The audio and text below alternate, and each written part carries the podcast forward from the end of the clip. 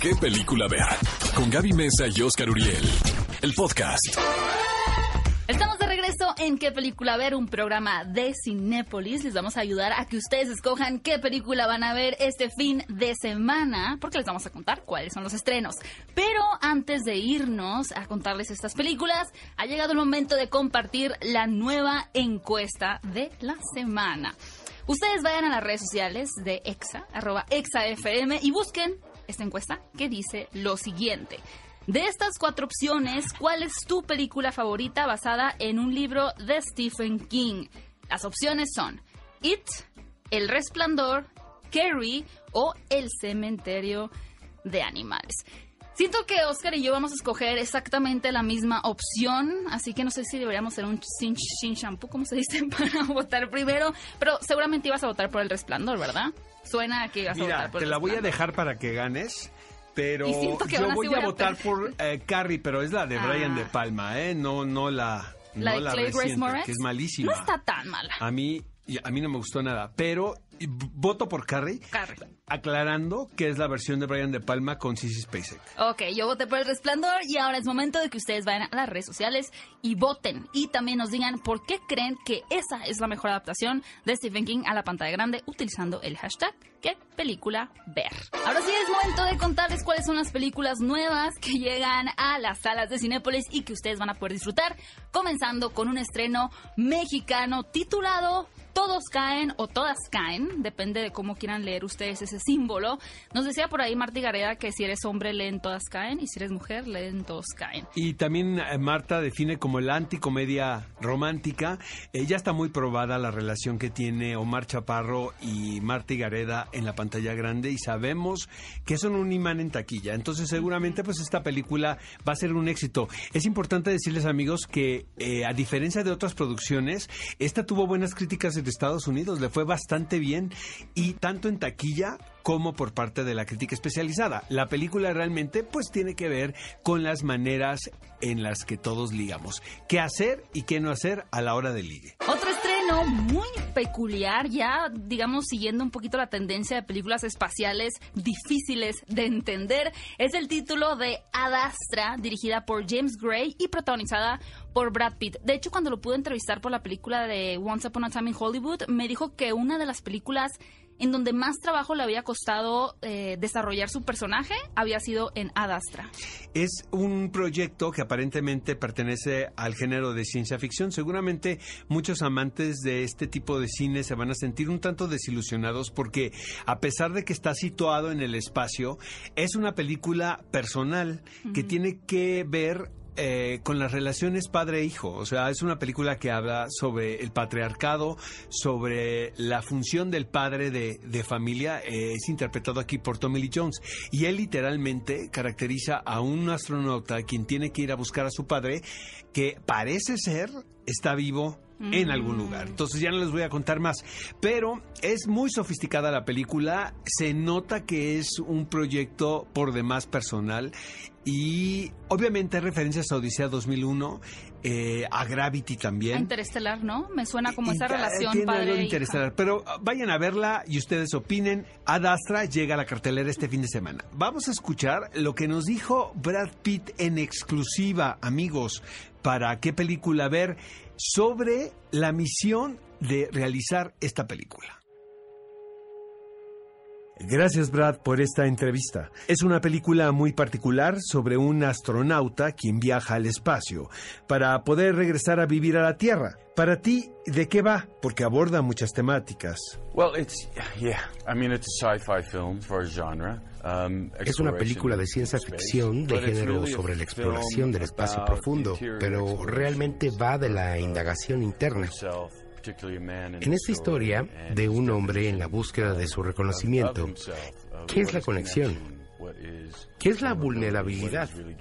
¿Qué significa entregarte a otra persona? El protagonista se ve en un viaje a lo más lejano del sistema solar para tratar de resolver este interrogante. Es una metáfora bellísima porque va al espacio para identificarse de manera interna. El espacio es un abismo sin fin. Representa a la muerte de alguna manera.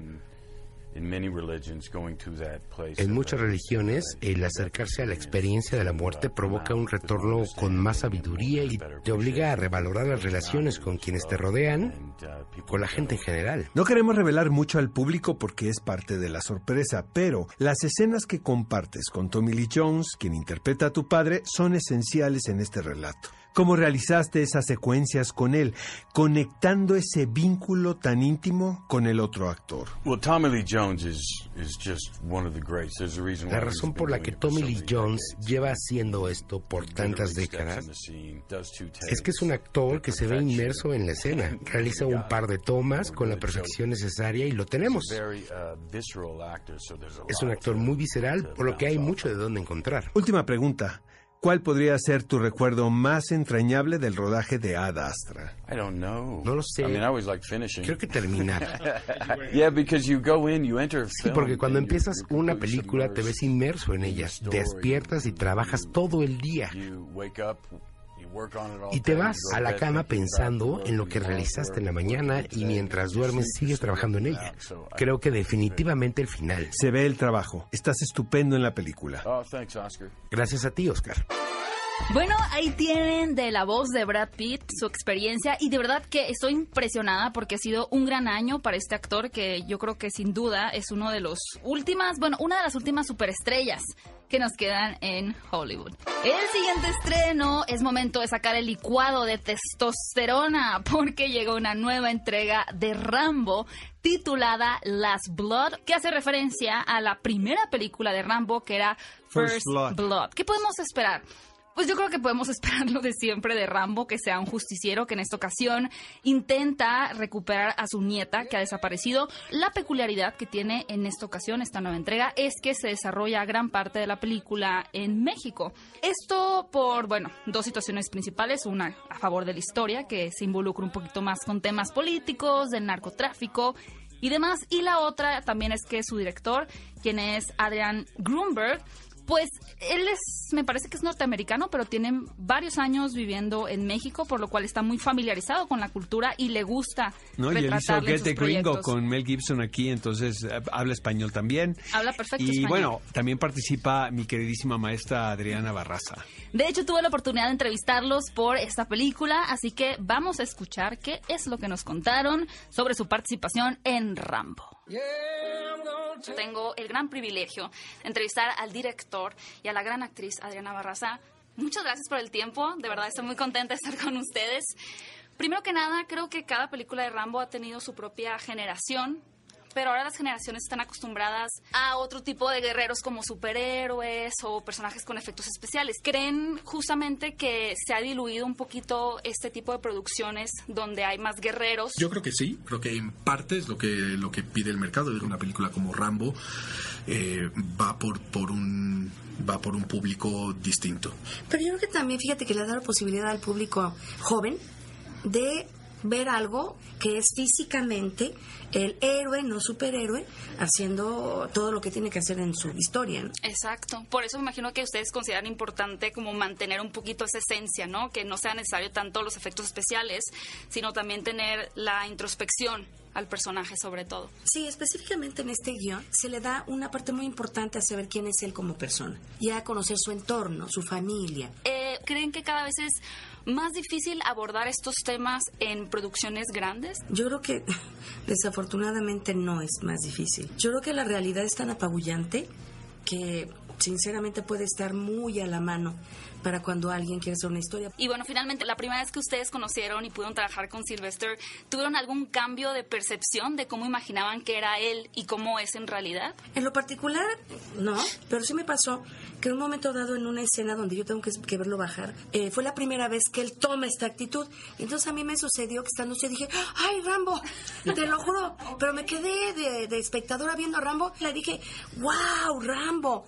Fue una cosa muy gratificante. Qué bueno que me pasó porque son esa serie de cosas que espero que nunca dejen de pasarme. A mí sí me pasó, o sea, porque yo conocí a, Sly en su casa, vestido de civil, rodeado de Rocky Rambo, en, ¿no? En este mundo. Entonces yo conocí a, a, a Sylvester Stallone, el- el- la persona primero, y luego sí entrar en un set donde él se convierte en uno más, en una persona terrenal. Wow. Qué padre. Las dos caras. Sí. Genial. Muchísimas gracias por el tiempo. Un gusto platicar con ustedes. Ellos fueron Adrián Grunberg y Adriana Barraza en exclusiva para qué película ver. Y el último estreno de esta semana, amigos, es un peliculón loco. Midsommar, el terror no espera la noche. Por lo general, estos segundos títulos me parecen un tanto innecesarios, pero Este este me bueno. gustó, este me gustó. Felicidades a los de corazón.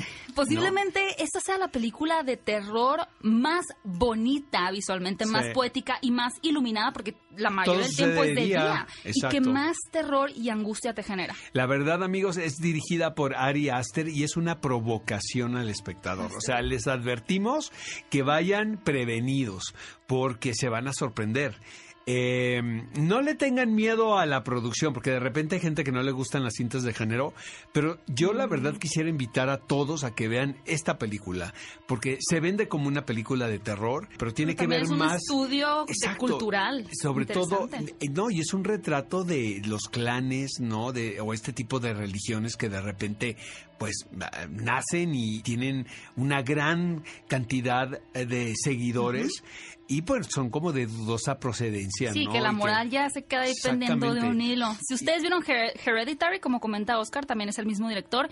Y a mí particularmente lo que me dejó pensando al final de esta película, hablando de otras culturas, que en este caso es una sueca, una nórdica, es también en la cultura mexicana cómo se establecieron reglas en la eh, época como prehispánica que era natural, como el juego de pelota y el que ganaba lo mataban, pero ahora llevado a una situación contemporánea, eso puede ser un poco bizarro de presenciar. Pero sin duda, Midsommar, el terror es el espera la noche. loco es de este fin de semana, loco. amigos, ¿eh? La verdad. Pero no vayan como primera cita, será muy extraño. Ve a Cinépolis y utiliza el hashtag qué película ver.